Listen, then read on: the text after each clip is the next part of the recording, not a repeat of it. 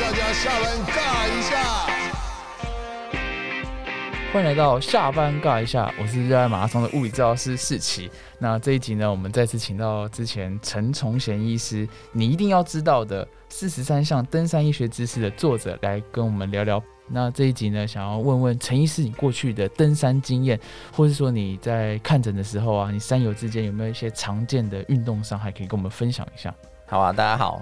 爬山的运动伤害，其实最常见的应该就是大家讲到膝盖可能下山的时候会不舒服啊，或者你真的背重装啊，可能腰酸背痛这些。可是，在山屋其实蛮常遇到就是足底筋膜炎这一块。嗯嗯，就是他可能一整天的重装下来，就是脚开始不舒服，甚至山屋睡一睡，隔天早上会没有办法下床。是是，这就是很足底筋膜炎经典的样子，就是早起时候特别的僵硬。那你自己有经验过足底筋膜炎吗？我自己是没有啦，就是在有在山上帮山友处理。哦，是，那你可以跟我们简单分享一下那时候那个山友的状况，以及你给他的哪些建议。其实就是早起要准备去看日出的时候，你也知道，大家就是早上起来天气冷啊这些，然后他就说脚痛到没有办法下床，那连要踩进登山鞋都没有办法。然后他评估之后就发现。应该就是他足底筋膜炎发作了，那整个肌肉是相对比较紧绷的。那当下就是先用登山杖去当当成滚筒去把它先把肌群先滚开来。是。是用登山杖，你外力的方式去帮他推开他的肌肉，没错，就是像擀面棍的那个概念。哦哦哦，哇！所以身边就有一些道具，确实这个在陈医师的书里面其实也有示范，怎么用登山杖用水瓶去放松一些肌肉。所以当时你就放松了他的小腿吗？对啊，其实先放松小腿，因为其实足底运动也不是只放松足底啊，那。大部分以爬山的人来讲，因为长时间的走路，而且加上重装，就是小腿这边一定要先放松，不然你源头没有放松，一直在那边弄脚底吼，那一定是事倍功功半，没有什么用。是是是是，我常常形容就是，足底筋膜痛的地方，可能他是受害者，其实加害者在解剖学上，它的连接经过了阿基里斯腱到小腿，其实力量常是来自于这个小腿的紧绷。我们腓肠肌啊、比目鱼肌就小腿后方啦，对，所以当时你就是让。让他小腿放松之后，其实症状就有一些缓解，让他也可以穿进鞋子，然后去爬山。至少大家可以稍微走动这样。嗯嗯嗯。那活动之后一定会比较舒服一点。是是是，就是肌肉热开了之后，就像你刚刚说，其实天冷其实有时候可能也是一个因素之一。好，那刚刚听完就是陈医师介绍到足底筋膜炎在山上发现的样子。那通常如果我要建议。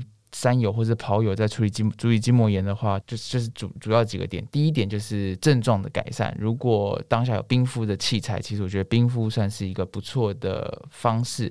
那第二个呢，除了冰之外，其实伸展跟按压是我最常推荐的。那伸展的地方呢，就像刚刚陈医师有提到，它可以按压小腿，伸展也是伸展小腿。那我就会建议。我相信山上有很多这样的空间，不管是石头，不管是台阶，其实我们前脚掌只要能够踩到这个高处，脚跟往下压，你就可以很快速的伸展到小腿。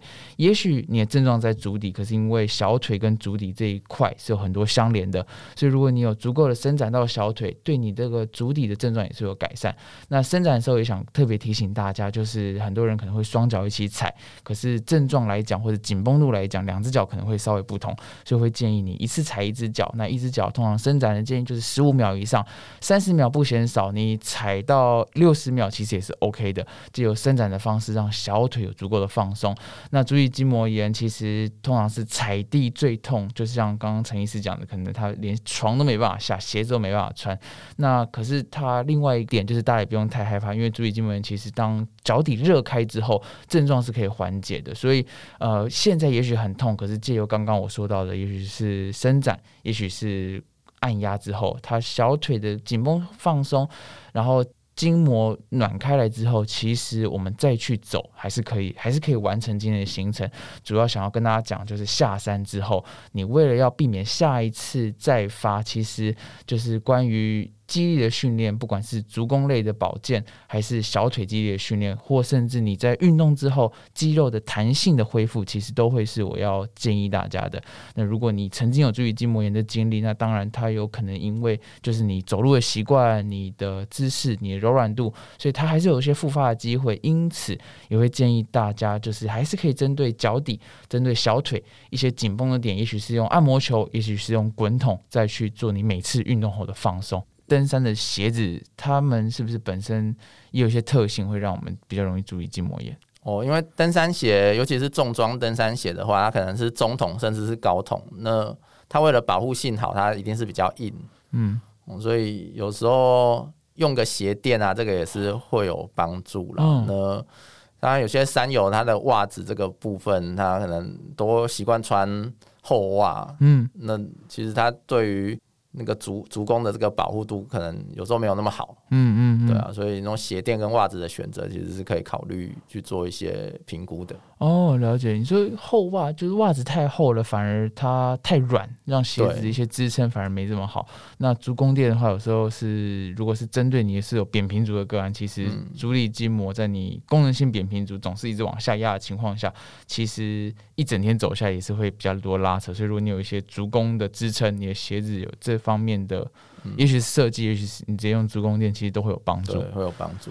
而且有些山友喜欢穿雨鞋登山，那个支撑度相对又更差，就是它可能不稳定。所以你如果练级还没有练到很强，那个雨鞋要再考虑一下。是是是，那这个我也想特别分享，确实。呃，穿雨鞋，雨鞋因为它本身防水嘛，然后你又不怕它穿坏，然后又又是一个比较便宜的选择，所以很多人会这样穿。可是我也想跟大家分享，因为每个人的脚型可能稍微不同，人家的体力，人家可以这样穿。也许你觉得你的体力跟他差不多，可是你的脚型也许不像他的足弓这么的好。你们在山下的体能状况可能差不多，你可能骑脚踏车、跑步跟他差不多，可是因为他的足型，它的肌肉的支撑能力可能会比你好一点。这种情况并不是人家穿雨鞋，你也一定可以穿雨鞋。所以，如果你发现你穿的这双鞋这个状况下是没这么好的，刚刚陈医师有建议，就是足弓垫、呃袜子的选择，或是诶你在家里看电视的时候，其实足底肌力的训练其实也是很好的方法。非常感谢就是陈医师跟我们分享的。那当然，关于登山的一些。呃，运动伤害就是也很多样。我们刚刚只是提到了就是足底筋膜炎。那希望如果你有足底筋膜炎的山友，你有足底筋膜炎的朋友，听到这一集也对你有帮助。如果你还想了解更多，可能是膝盖啊，可能是腰背的酸痛，陈医师的你一定要知道的四十三项登山医学知识这本书里面也有介绍很多激励训练，非常的精彩，浅浅显易懂，还有亲自示范给大家看。那再次感谢陈医师来到我们节目跟大家分享。那如果你对这一集还有好奇啊，想要跟我们互动的话，欢迎到脸书马拉松治疗师的粉砖，或者是 IG 下班尬一下，以及利用各大 Podcast 平台留言询问我们。那陈医师，我们跟大家说声拜拜，感谢大家，拜拜。